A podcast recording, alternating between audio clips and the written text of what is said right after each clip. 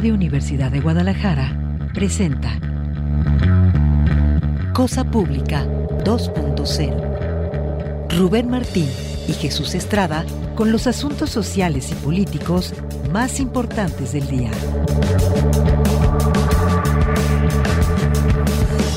Cosa Pública 2.0. Comenzamos.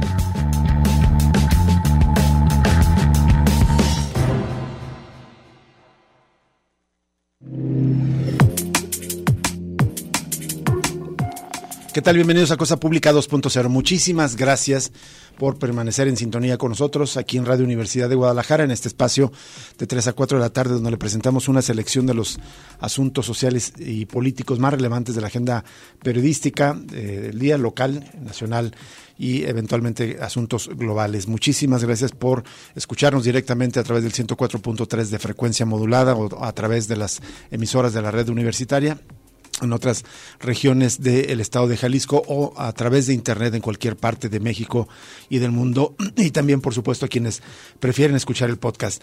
Muchísimas gracias por seguir con nosotros. Esta tarde vamos a arrancar dando seguimiento con eh, el tema de los abusos militares, esta masacre de cinco jóvenes, hay que recordar que eran siete jóvenes que estaban viajando en una camioneta, fueron rafagueados por elementos del ejército, cinco fallecieron, uno está gravemente herido y uno quedó ileso. Y hay muchísimas reacciones que les vamos a poner al tanto. Vamos a compartirle también información sobre la crisis por desapariciones que ocurre aquí en Jalisco. Y también más adelante tendremos eh, algunas entrevistas, entre otras con Miguel Magaña, virgen académico de la Universidad de Guadalajara, con quien hablaremos pues del entorno tan difícil que se prevé en tema de sequía y también eventualmente el tema de ciudad neoliberal, porque bueno, pues sigue un debate sobre este asunto. Y también tenemos algunas notas que queremos compartirle que tienen que ver con esta este polémico programa de verificación supuestamente eh, diseñado por el gobierno del estado para combatir la contaminación, pero que muchos ven como un negocio sencillamente recaudatorio. Y hacia el final de, del programa, pues avanza la reforma electoral, el plan B impulsado por el gobierno de Andrés Manuel López Obrador y ya tiene su primera baja, digamos, de, la alta burocracia, que es el secretario general del Instituto Nacional Electoral, Edmundo Jacobo, se quedó hoy ya sin empleo al aprobarse, al, de, al, al publicarse las reformas en el diario oficial de la Federación y ya se materializan ciertos cambios en la estructura del Instituto Nacional Electoral. Es el menú de temas que tenemos para usted en esta tarde, pero antes de los detalles saludo con mucho gusto a mi compañero Jesús Estrada en los micrófonos, Alejandro Coronado en la asistencia de producción y a Manuel Candelas desde la mesa de controles. Gracias por acompañarnos. Jesús, ¿cómo estás? ¿Qué tal, Rubén Martín? Un gusto acompañarte. Gracias a todos ustedes también por acompañarnos, por supuesto. Va a ser muy interesante comenzar con Miguel Magaña y esto a propósito, entre otras cosas, del desastre con los incendios, que por cierto más adelante les comentamos.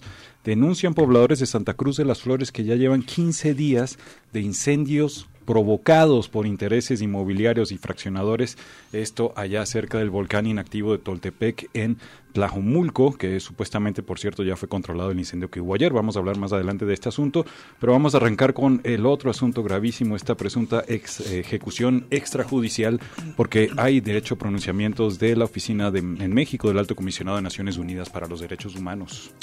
Vamos con esta primera nota. La oficina en México del Alto Comisionado de Naciones Unidas para los Derechos Humanos pidió este miércoles realizar una investigación diligente, pronta e imparcial sobre los asesinatos de cinco jóvenes el pasado domingo en Nuevo Laredo, Tamaulipas, a manos del ejército mexicano. Son declaraciones, son información que recoge la agencia EFE. Ahí cita parte del comunicado que emitió la Oficina del Alto Comisionado de Naciones Unidas, que hace un llamado a las autoridades nacionales competentes a realizar una investigación diligente, pronta e imparcial sobre los hechos violentos ocurridos el 26 de febrero en la colonia Manuel Cavazos Lerma, en Nuevo Laredo, Tamaulipas.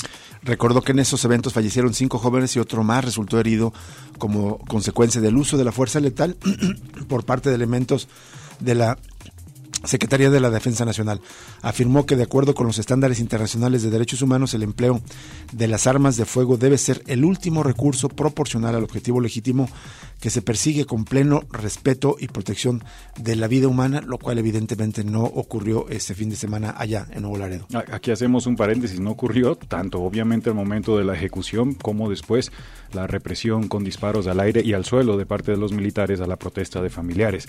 Volviendo al comunicado, dice, toda muerte con el uso de la fuerza por efectivos militares debe ser investigada en forma independiente por las autoridades civiles, las cuales deben contar con toda la información y colaboración de las corporaciones concernidas. este organismo de derechos humanos de la ONU señala que la repetición de situaciones similares a partir del accionar de las fuerzas militares en Nuevo Laredo durante los últimos años hace más patente la necesidad de llevar a cabo un análisis objetivo y minucioso de las circunstancias en las que se hace uso de la fuerza. En particular, enfatizó en las medidas que se deberían adoptar para prevenir graves violaciones a los derechos humanos, así como para remover todos los obstáculos que enfrenta la Procuración de Justicia para garantizar el enjuiciamiento y sanción de los responsables. Esta Oficina de Derechos Humanos de la ONU también expresó sus condolencias con las familias de los jóvenes que perdieron la vida. También alerta a las autoridades para que adopten con urgencia las medidas pertinentes para proteger y atender debidamente a los sobrevivientes y testigos, así como a las personas defensoras de los derechos humanos y periodistas que han estado documentando lo ocurrido en un contexto de adversidad. La postura de este organismo de la ONU se da luego de que ayer por la mañana el presidente Andrés Manuel López Obrador pidiera determinar el papel del ejército en la matanza de cinco jóvenes en esta ciudad eh, fronteriza con Estados Unidos, Nuevo Laredo, para que en el caso de que sean responsables sean castigados. El abatimiento de estos jóvenes ocurre en medio de las crecientes políticas de militarización del presidente López Obrador, quien ha asignado a las Fuerzas Armadas tareas de seguridad pública. Esto dice la agencia F, pero recordamos bastante bien que no solamente son tareas de seguridad pública las que tiene asignadas las fuerzas eh, militares. También se recuerda acá que el martes el propio secretario de la Defensa Nacional explicó que esta actuación de los elementos del ejército mexicano, él lo justificó diciendo que ocurrió después de una persecución y al sonar un estruendo, dijo, al tiempo que detalló que se abrieron carpetas de investigación por autoridades de justicia civiles y militares. Bueno, hay un pronunciamiento también del Centro de Derechos Humanos Miguel Agustín Pro Juárez, en el que recuerda eh, pues varios casos de incidentes con militares, con Fuerzas Armadas en Nuevo Laredo en particular.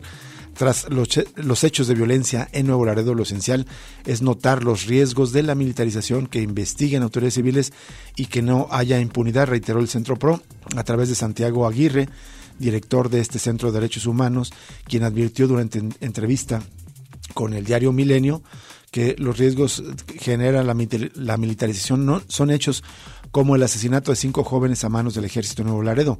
Señaló que hay riesgos de depositar en las Fuerzas Armadas las labores de seguridad pública a quienes se les ha otorgado prácticamente la totalidad de participación en dichas tareas. Obviamente Santiago Aguirre dice que tiene que investigarse el posible uso desproporcionado de la fuerza en el caso de Nuevo Laredo, pero también reiteró, esto es importante, que el Estado no puede privar arbitrariamente de la vida a los ciudadanos sin importar si eran responsables de un delito o no. Ante esto recalcó que se debería llevar a cabo una investigación exhaustiva por parte de la Fiscalía General de la República y no de parte de la Secretaría de la Defensa Nacional. Por último, aseveró que existe un creciente protagonismo castrense que amerita que se activen y diseñen controles civiles externos, lo que sigue sin seguir exigiendo que se restablezcan controles civiles sobre una fuerza, unas fuerzas armadas que son muy reticentes a subordinarse plenamente a las instituciones civiles cuando se trata de rendir cuentas, dijo Santiago Aguirre. Al final del comunicado se recuerda que el Comité de Derechos Humanos de Nuevo Laredo denunció que elementos del ejército asesinaron a seis jóvenes mientras regresaban de una fiesta después de abrir fuego contra la camioneta en la que viajaban y también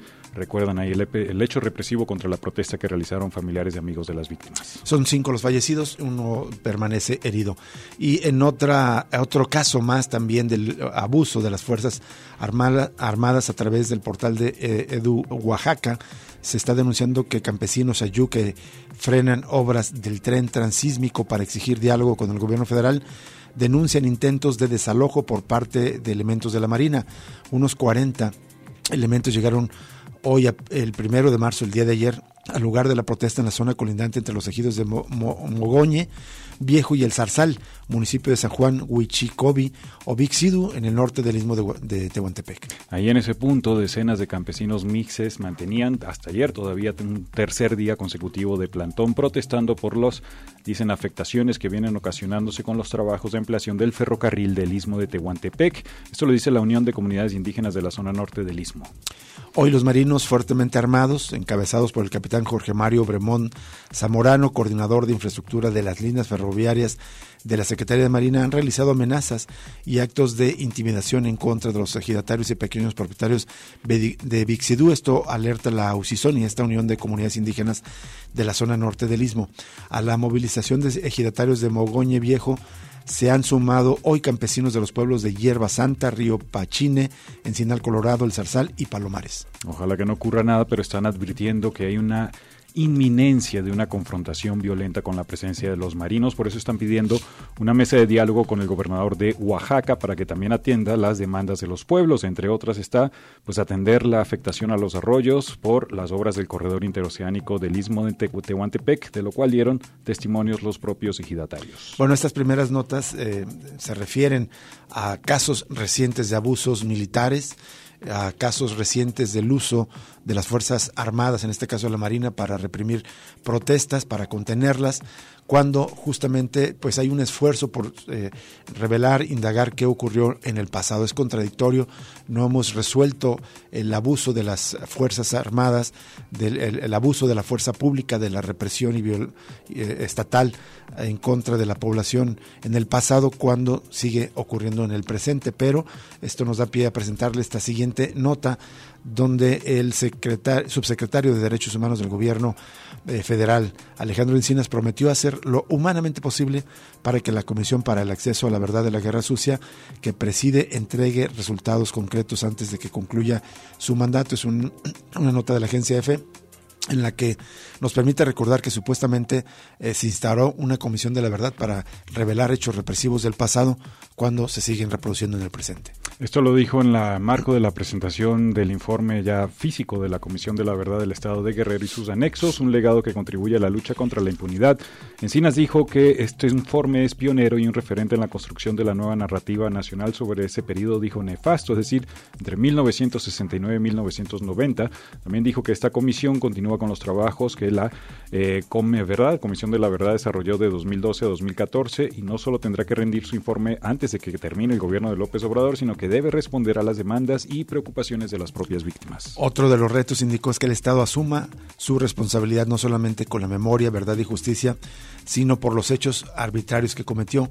Fue decisión del Estado atacar a la sociedad y fue decisión del Estado aniquilar a las personas que exigían cambios profundos a la sociedad, dijo Alejandro Encinas. También se recuerda que esta comisión busca esclarecer los hechos que ocurrieron en el marco de la llamada Guerra Sucia, ocurrida entre finales de la década de 1960 hasta 1980, cuando el Estado era dominado por el PRI, que persiguió a disidentes, líderes sociales, campesinos y estudiantes, lo que dejó a cientos de desaparecidos. La excomisionada Hilda Navarrete Gorjón resaltó que existen pendientes en cuanto a la búsqueda de personas que el gobierno mexicano tendría que asumir, sobre todo porque hay una mayor apertura y recursos, pero consideró que su esfuerzo debe ser más grande.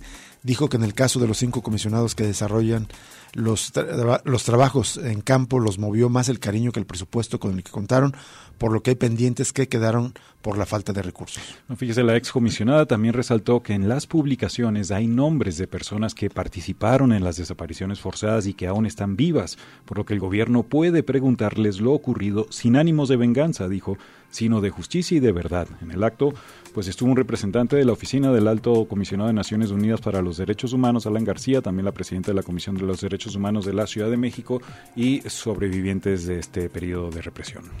Bien, vamos a una pausa en Cosa Pública 2.0, pero antes le hacemos la invitación para, como cada tarde, participe con nosotros en este ejercicio de periodismo independiente y crítico que esperamos hacer aquí en Cosa Pública 2.0.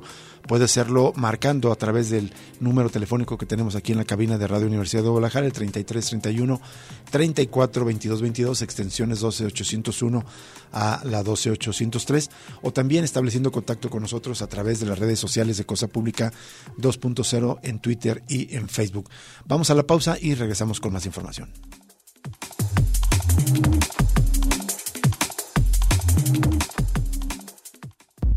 Cosa Pública 2.0 se enriquece con tu opinión.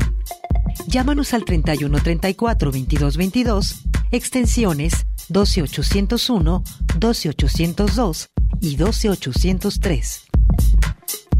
Regresamos en unos momentos.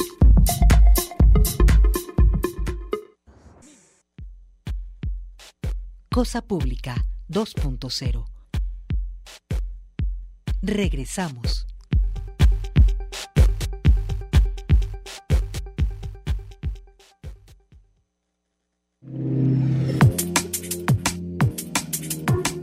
Seguimos en Cosa Pública 2.0 aquí en Radio Universidad de Guadalajara y vamos a la línea telefónica para agradecerle enormemente a Raimundo Ramos, el expresidente del Comité de Derechos Humanos de Nuevo Laredo, y pues para hablar de este gravísimo hecho de violación de derechos humanos, de esta masacre masiva con el asesinato de cinco jóvenes cometido a manos de elementos del ejército que eh, ocurrió el pasado domingo. Raimundo Ramos, muy buenas tardes, le saluda Rubén Martín. Buenas tardes, señor Rubén. Buenas tardes a su auditorio y a Radio Universidad por el espacio. Al contrario, muchísimas gracias. Tenemos mucho interés en conversar con usted para conocer su punto de vista sobre estos hechos. Eh, tenemos entendido que usted, en cuanto se enteró del asunto, eh, como ha ocurrido en otros incidentes, en otras violaciones de derechos humanos, estuvo presente y todavía le tocó presenciar alguna parte del escenario de esta confrontación. Para el auditorio que todavía no tiene eh, eh, toda la información completa sobre estos hechos, díganos qué ocurrió el domingo ahí en Nuevo Laredo, don Raimundo Ramos.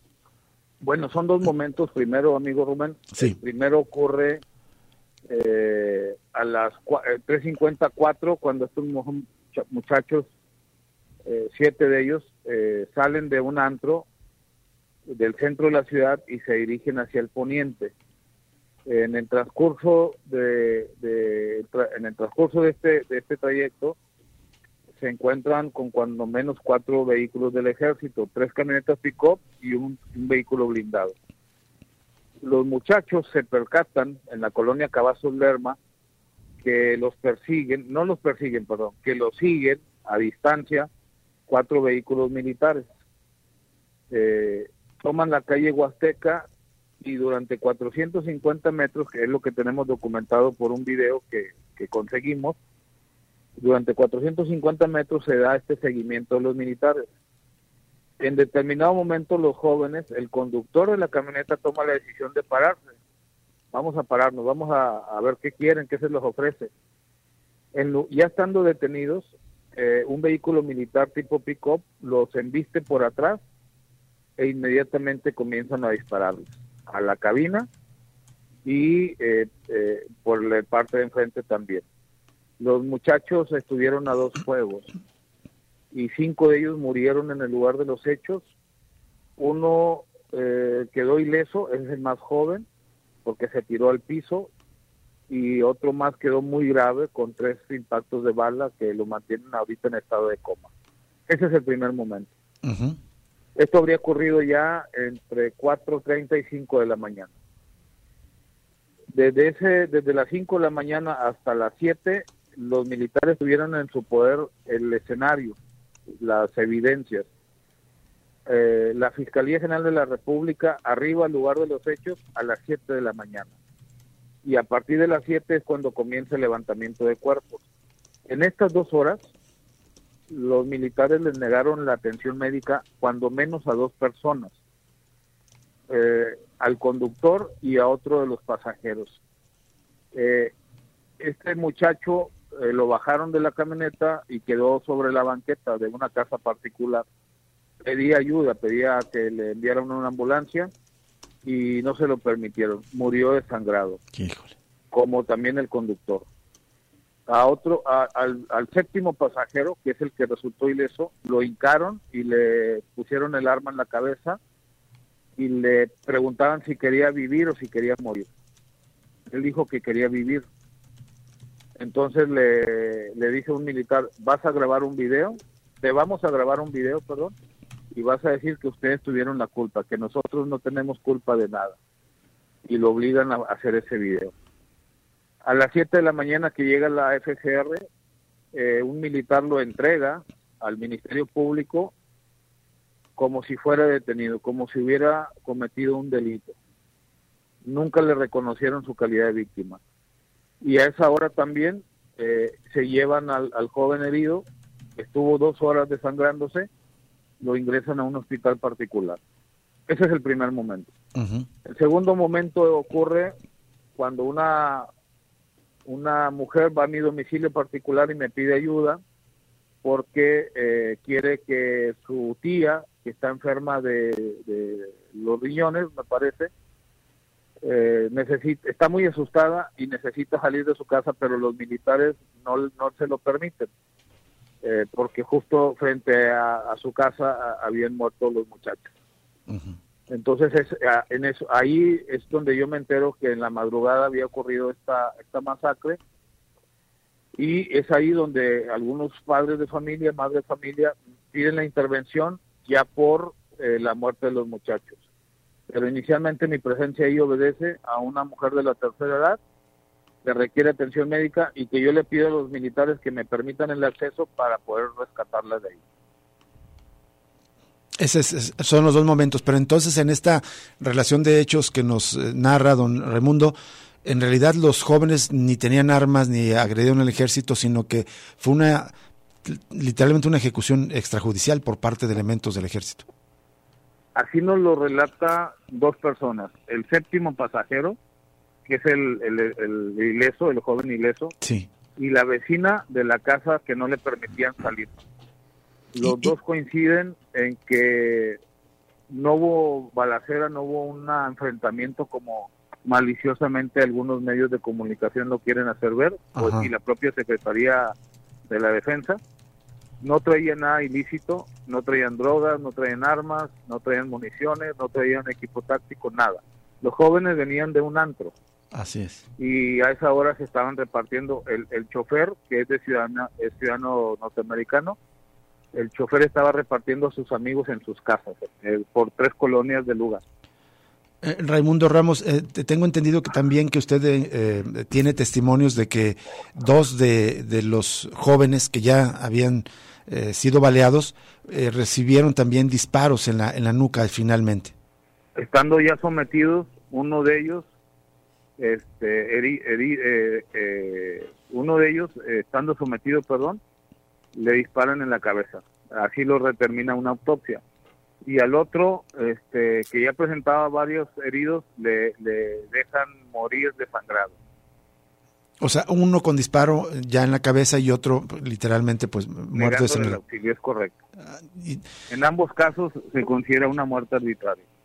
Eh, ¿Cómo califica esta pues e, esta ejecución, don, Raimundo, eh, eh, conociendo con una trayectoria usted que tiene tantos años eh, vigilando las y denunciando las violaciones de derechos humanos en Nuevo Laredo y parece ser que ha, habido casos bastante graves. Apenas hace unos días recordábamos que me parece que hace dos años se reportó una desaparición masiva de personas por parte de marinos allá en Nuevo Laredo. 47 víctimas, sí. Así es.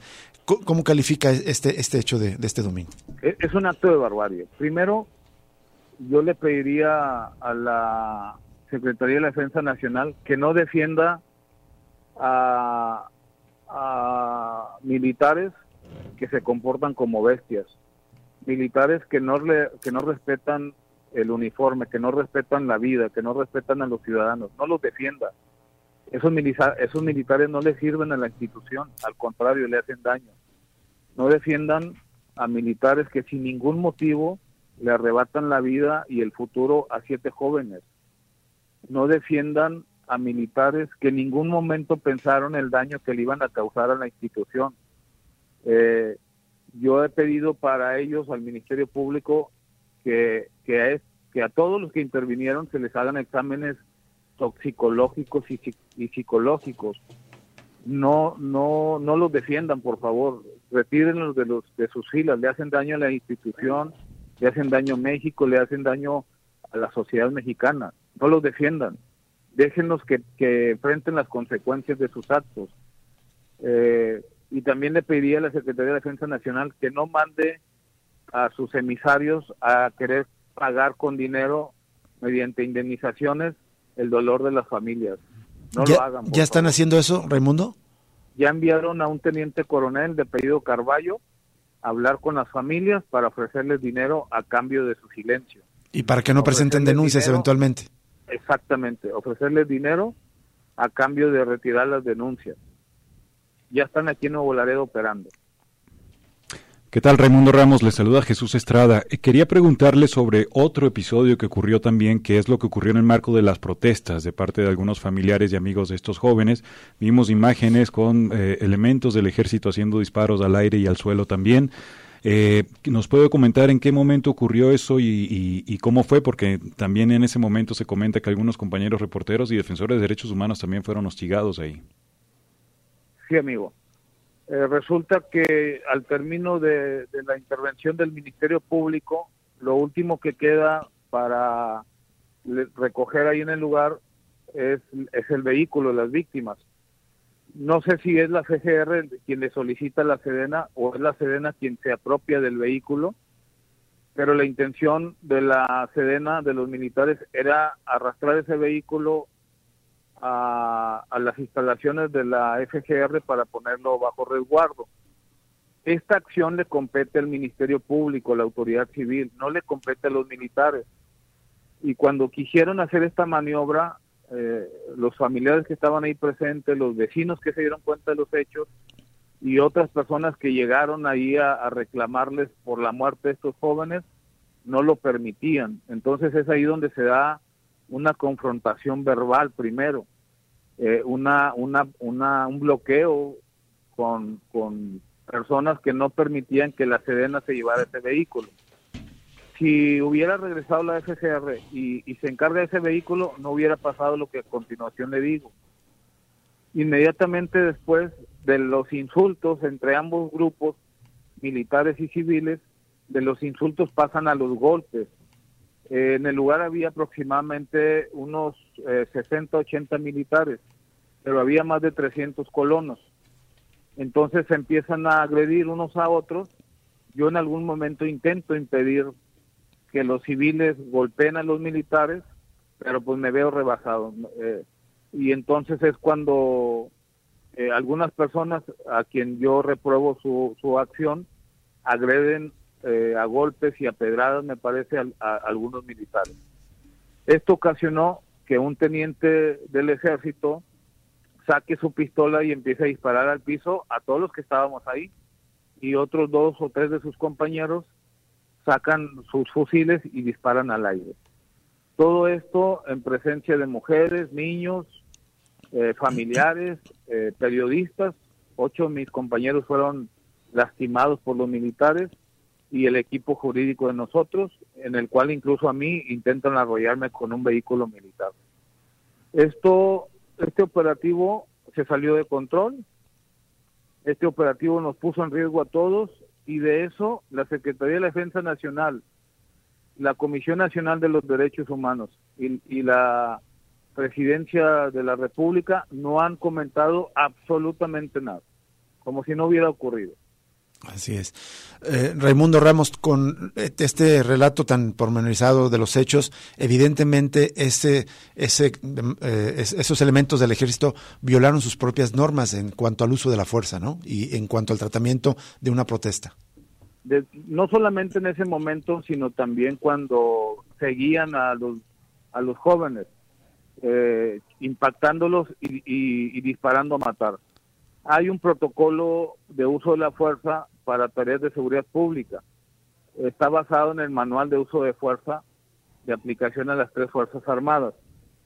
Y ese manual tiene entre cinco y seis pasos que los militares deben de observar antes de usar la fuerza letal. Pues ninguno de estos pasos fueron seguidos. Por eso no entendemos qué motivó a los militares a, a matar. Eh, los motivó el placer, los motivó la impunidad, los, los motivó alguna droga. ¿Qué los motivó? No sabemos, porque los jóvenes está certificado en un informe policial que no traían armas, que no traían drogas, que no traían eh, equipo táctico que no agredieron a los militares y que en ningún momento los militares estuvieron en, riesgo de perder la vida. No, todo indica que es una ejecución extrajudicial. Eh, ¿hubo, ¿Hubo algún momento, entiendo, Raimundo Ramos, que intentaron sembrarles armas a, los jóvenes? Eh, me parece que en esta ocasión no, porque en el lugar donde ocurrieron los hechos es un sector muy popular y me parece que inmediatamente empezaron a salir vecinos y se, y se dieron cuenta de lo que estaba ocurriendo. Ese puede ser una razón. La otra razón es que algún militar superior haya ordenado que no se sembrara nada. Eh, ¿Por qué? Porque estaban desobedeciendo la instrucción del presidente de México, precisamente que les ha hecho en una conferencia mañanera, pero también en el campo militar. Marte, me parece que se llama. Así es. No rematar heridos, no violar los derechos humanos y no cometer masacres. Yo creo que estos militares este, pensaban que iban a gozar de impunidad, como en otros casos, pero creo que ahora están enfrentando la justicia y muy pronto, Dios lo quiera así, deberán ser detenidos y sujetos a un proceso penal. Es importante eso. importante, Raimundo, ese mensaje presidencial que por lo menos aparentemente está llegando hasta estos, estos mandos ahí en acción. Yo quería hacerle una última pregunta, Raimundo. Es como una reflexión general porque me preocupa que veo en, los comentarios en redes sociales, sobre todo mucha gente, me parece que afina al actual gobierno justificando la actuación de las Fuerzas Armadas, eh, criminalizando a las víctimas de antemano como narcos. Este, ¿Nos puede comentar su, opinión, si ha percibido esto? amigo, bueno, Dios quiera, Jesús, que nunca más ningún padre de familia tenga que pasar por esto. Aquellos que hacen esos comentarios dolosos, malintencionados, ignorantes muchos de ellos, Dios quiera que nunca pasen por esto, que ni sus hijos, ni sus hijas, ni ellos mismos o algún familiar querido se vean envueltos en esto porque les va a doler mucho que otras personas como ellos en lugar de enviarles un abrazo solidario, en lugar de hacer alguna oración, los estén criminalizando por el, por el solo hecho de tener acceso a una red, a una red social, al Internet, al WhatsApp o algún medio de comunicación. Dios quiera que ellos no les toque vivir esto, porque entonces van a entender que lo que nosotros estamos denunciando no tiene ninguna otra intención que no sea el esclarecimiento de los hechos eh, el derecho a la verdad y el derecho a la justicia. Dios quiera que esas personas que están mal informando, que se están burlando, que están alzando el actuar de los militares, eh, no pasen por esto. Y con esto también finalizo mi intervención, amigos. Eh, no todos los militares son malos. Yo reconozco que en el ejército, en la marina, en la Guardia Nacional, hay militares muy comprometidos con el país hay militares muy comprometidos con su institución, que han entregado años de su vida, que proceden de otras generaciones y que respetan mucho su trabajo y a sus familias. No todos los militares son malos, eso quiero ah, puntualizarlo. Y en lo personal y como presidente del Comité de Derechos Humanos, no tengo ninguna intención de faltarle respeto a, ninguna institución de Fuerzas Armadas ni a, los, a los militares mi trabajo es ser defensor de los derechos humanos y el principal derecho humano que nosotros procuramos es el derecho a la vida. Así es. Eh, Raimundo Ramos, finalmente, eh, Nuevo Laredo ha sido, ya lo comentamos a un par de, ocasiones más al comienzo de la entrevista, de graves violaciones a derechos humanos. ¿Hay una situación delicada de, violaciones a derechos humanos en Nuevo Laredo? Sí, desde hace dos décadas eh, Tamaulipas fue de los primeros estados, si ustedes recuerdan, a donde se enviaron las Fuerzas Armadas para combatir el crimen organizado y para intentar recuperar la seguridad pública. Desde Vicente Fox, con aquel operativo fallido México Seguro, hasta la fecha con Andrés Manuel López Obrador, demostrando que la presencia militar no soluciona los problemas, sino que por el contrario, en algunas ocasiones las agrava. No hace mucho tiempo, el 31 de agosto del año pasado, una niña de cuatro años, Heidi Mariana Pérez Rodríguez, falleció por balas militares. Falleció cuando la niña iba con su abuelita a recibir atención médica al hospital del Seguro Social y es fecha que esos militares siguen impunes, siguen burlándose de la ley. Mientras no haya un acto de justicia, eh, los actos de impunidad van a prevalecer. Y la violencia como un círculo vicioso va a prevalecer. Terrible, pues ojalá eh, sí se haga justicia en este caso de estos cinco jóvenes eh, asesinados por elementos militares. Muchísimas gracias, Raimundo Ramos del Comité de Derechos Humanos de Nuevo Laredo, por hablar con nosotros. Muchas gracias a ustedes, saludos a su auditorio y gracias por, por el espacio que nos permiten eh, al, contrario, muchísimas gracias de nuevo, don Raimundo Ramos. Vamos a ir una pausa y regresamos con más información aquí en Cosa Pública 2.0.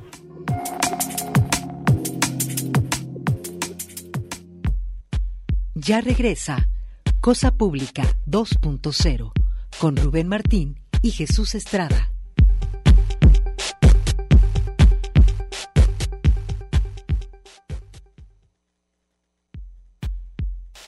Cosa Pública 2.0 Regresamos.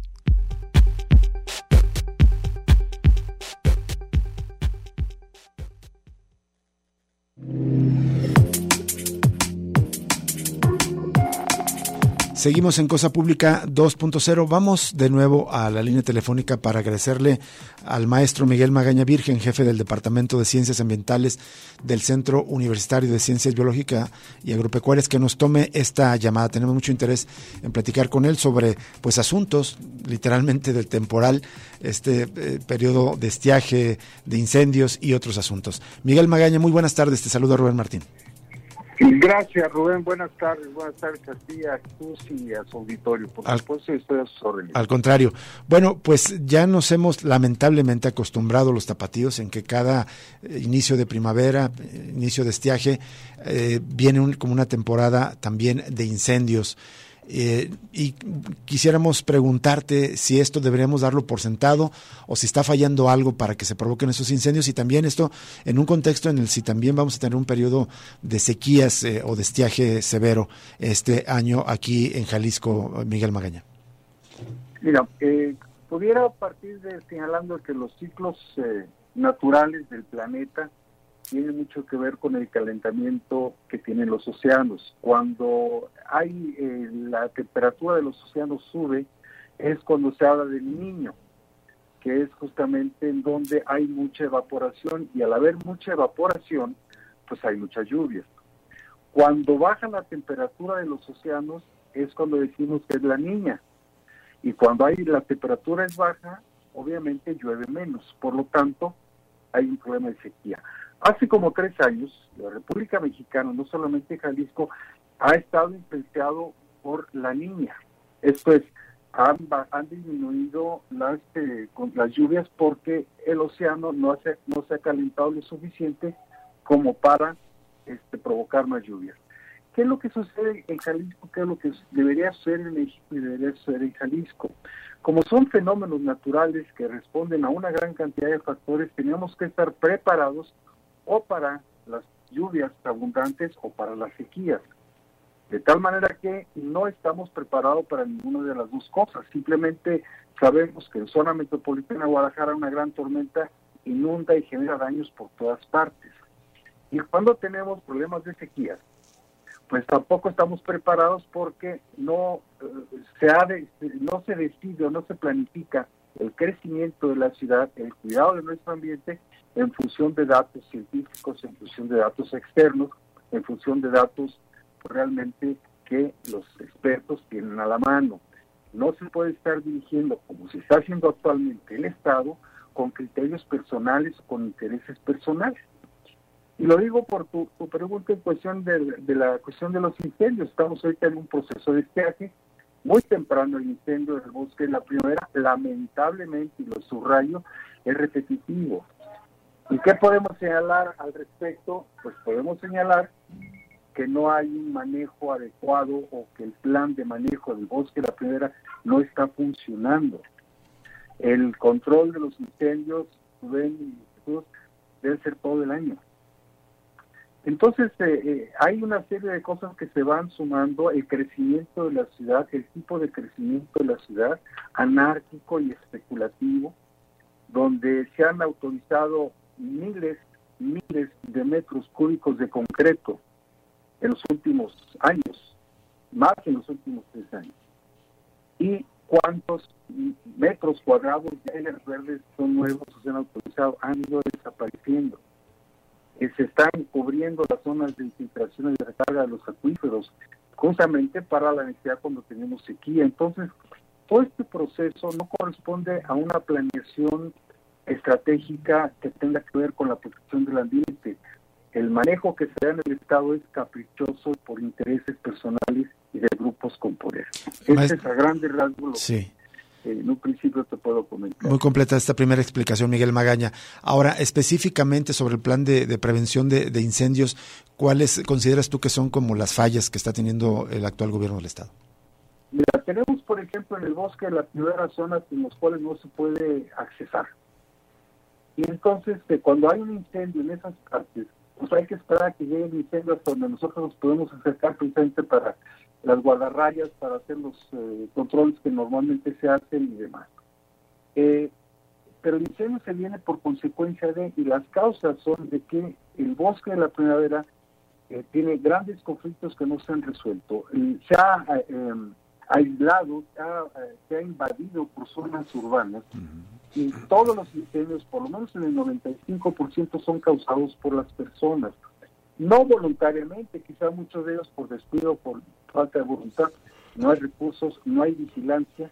El plan de manejo, que es el que nos dice cómo manejar el bosque, se hace por expertos, por personas que tienen conocimiento de ello, pero que no viven en el bosque. No se toma en cuenta a todos los propietarios del bosque. El bosque de la primera es un bosque que en su mayor parte es propiedad privada, en donde la relación y el conflicto de un derecho social para todos y el derecho que tienen los eh, propietarios, pues no se, ha, no se ha atendido de forma profesional, permanente, correcta. Entonces, eh, me parece que si no participan los propietarios, si no participan las autoridades, si no participan los científicos, los académicos y la sociedad de manera equitativa, pues pasa lo que está sucediendo. O sea, de repente hay zonas y tierras de nadie. ¿Cómo es posible que en la natural protegida encuentres agaves, casuarinas, claro. eucaliptos, fresnos? O sea, está rompiendo totalmente los equilibrios. ¿Y qué sucede? Eh, me parece que no se puede estar inventando cada sexenio o cada trienio el manejo de la piedra según como llegue el señor que está en Casa Jalisco. ¿Y por qué lo digo en Casa Jalisco? La primavera es una, es una área protegida de interés federal, pero está concesionada en su manejo al Estado. Y realmente utilizan la primavera pues solamente para, para promociones personales y dan números, tantos helicópteros y tantas este, eh, dinero que se gastó y todo. Debemos de presumir la, la, la prevención. Y la prevención es que yo tengo áreas muy frágiles en el bosque de la primavera, estoy viendo la cantidad de materia seca que se está acumulando, dónde debo de meter justamente la prevención, dónde debo de meter la vigilancia, cómo me voy a apoyar con la gente que vive en el bosque que también me interesa, cómo le voy a hacer para que el bosque sea autosuficiente, genere los recursos y se siga manteniendo como un área natural protegida. Y son muchas preguntas que nos hacemos que no han sido respuestas. Miguel, Magaña le saluda a Jesús Estrada, un gusto escucharle. Quería hacerle una pregunta también, me preocupa también el tema, digamos, comenta lo de los propietarios y es la situación que hay dentro, pero lo que es como el cordón que rodea a la primavera en particular, digamos, la zona hacia el sur, Santa Anita y todos estos fraccionamientos que han ido creciendo en los últimos 20 años de una manera brutal, pegadas al bosque o en algunos casos comiéndose pedazos del bosque, generando yo creo en algunos casos incendios por ese contacto humano y en otros casos también devastación con inundaciones en la parte baja ya hacia López Mateos. ¿Qué hacer con todo ese cinturón con prolongación de Mariano Otero que también ha crecido brutalmente esos fraccionamientos que en mi opinión no deberían existir, pero lamentablemente sigue expandiéndose esto? Lamentablemente están ahí y este, difícilmente se pueden quitar, pero lo que sí se puede regularlos regular la presencia. Yo creo que la conducta de los propietarios, de los casetenientes, de los terratenientes alrededor en la parte baja del bosque de la primavera, obviamente tiene que tener una conducta diferente. Pero también recordarán ustedes que desde hace muchos años propusimos la zona de amortiguamiento. la zona de amortiguamiento era una franja que me tuve la fortuna de, o la mala fortuna de proponerle ya hace algunos años para amortiguar el empuje urbano y el empuje urbano es muy peligroso para el bosque de la primavera.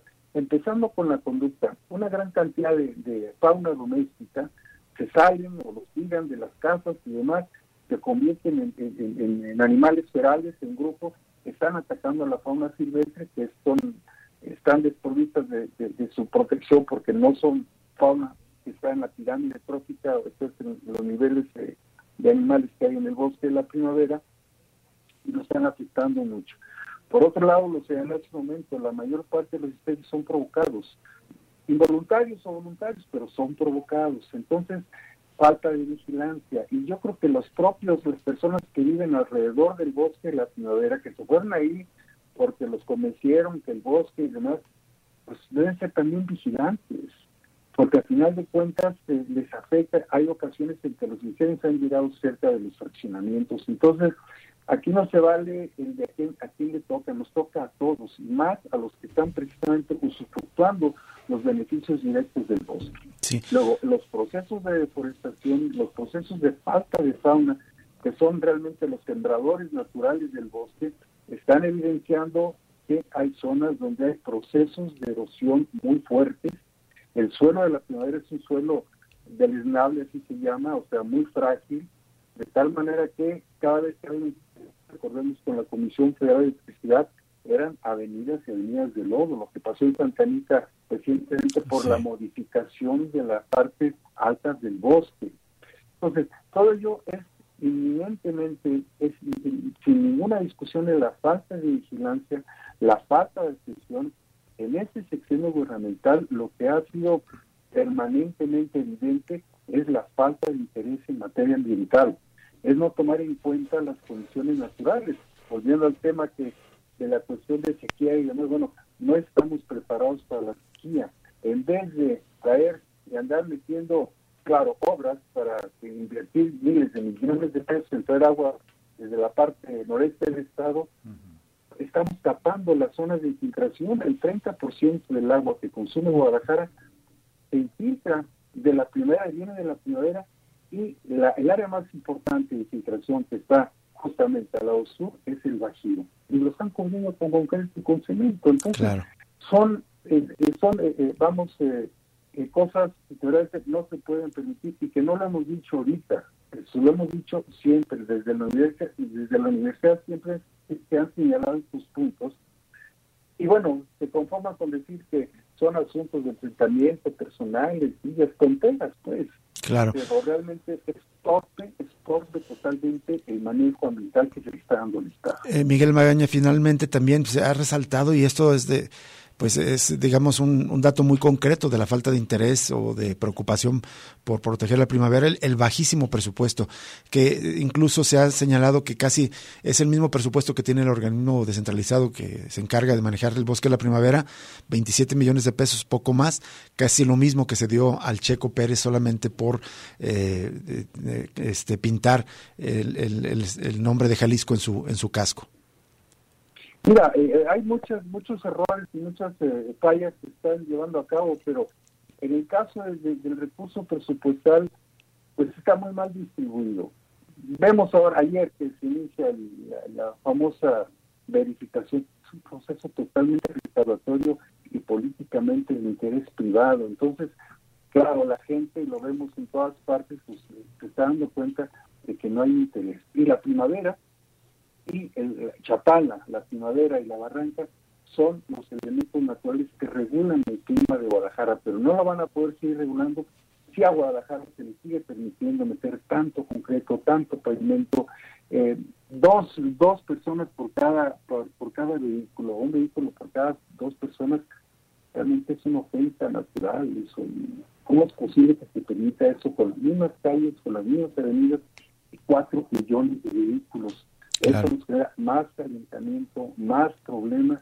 Por el lado que le veas, en contaminación de la atmósfera, en contaminación del suelo, en el pésimo manejo de los residuos, eh, eh, de los residuos eh, sólidos, en, en, la condición de la deforestación. digo, obviamente, pues nos estamos preparando no para las sequías, sino realmente para un gran problema ambiental. Lo que hay sequía es en la imaginación gubernamental. Muy bien. Miguel Magaña, te agradecemos enormemente que nos hayas tomado esta llamada para conversar sobre este, estos temas tan relevantes para el auditorio y para la sociedad. Muchísimas gracias. Con gusto. Que esté bien. Igualmente, maestro Miguel Magaña Virgen, jefe del Departamento de Ciencias Ambientales del, del CUMBA. Vamos a una pausa y regresamos para cerrar Cosa Pública 2.0 este jueves. Ya regresa Cosa Pública 2.0 con Rubén Martín y Jesús Estrada.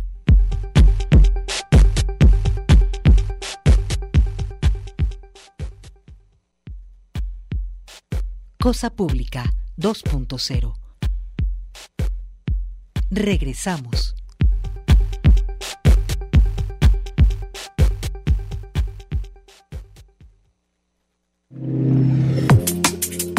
Gracias por seguir con nosotros en Cosa Pública. Pues prácticamente ya para cerrar el programa queremos anunciarle y también invitarlo a participar en el sorteo del libro que vamos a sortear el día de mañana, viernes de libros aquí en Cosa Pública 2.0.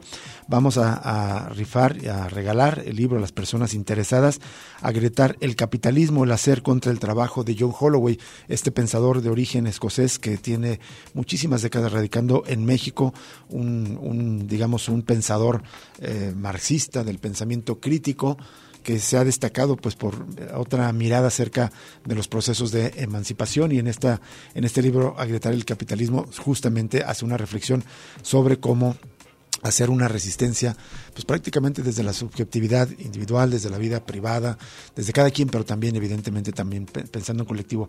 Totalmente invitados a participar mañana en el, sorteo, de este libro, a gritar el capitalismo de John Holloway, con quien hemos conversado varias veces. Arroba Cosa Pública 2 en Twitter, Cosa Pública 2.0 en Facebook para que participen y también llamando el teléfono en cabina, tienen chance hasta mañana para Así Pero puede eh, empezar a anotarse desde este mismo día. Bueno, antes de irnos solamente compartir esta última nota sobre el seguimiento a este caso de abuso sexual que ocurrió en la preparatoria número uno. La jefa de la Unidad para la Igualdad de la Universidad de Guadalajara, Erika Loyo, destacó que la División Especializada de Atención a Violencia contra las Mujeres de la Policía Tapatía le otorgó un dispositivo pulso de vida a la estudiante abusada sexualmente en las instalaciones de la preparatoria 1 de la UDG la semana pasada.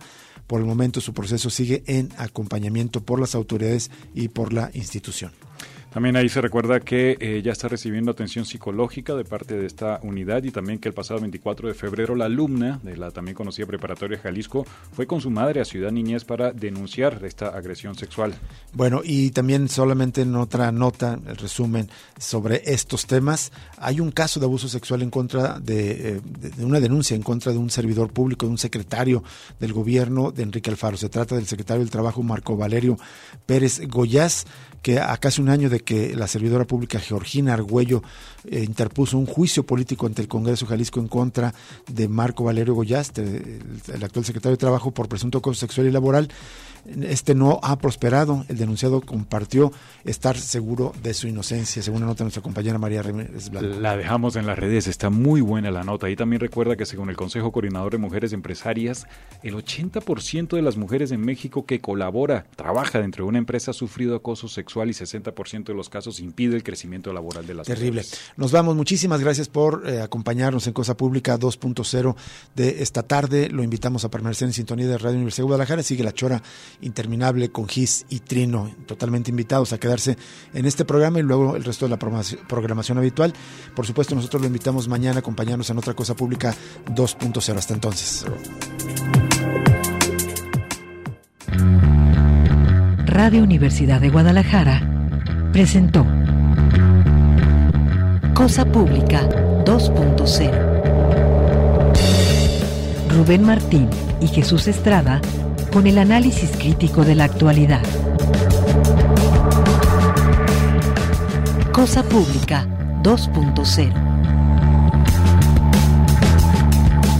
Gracias por escucharnos.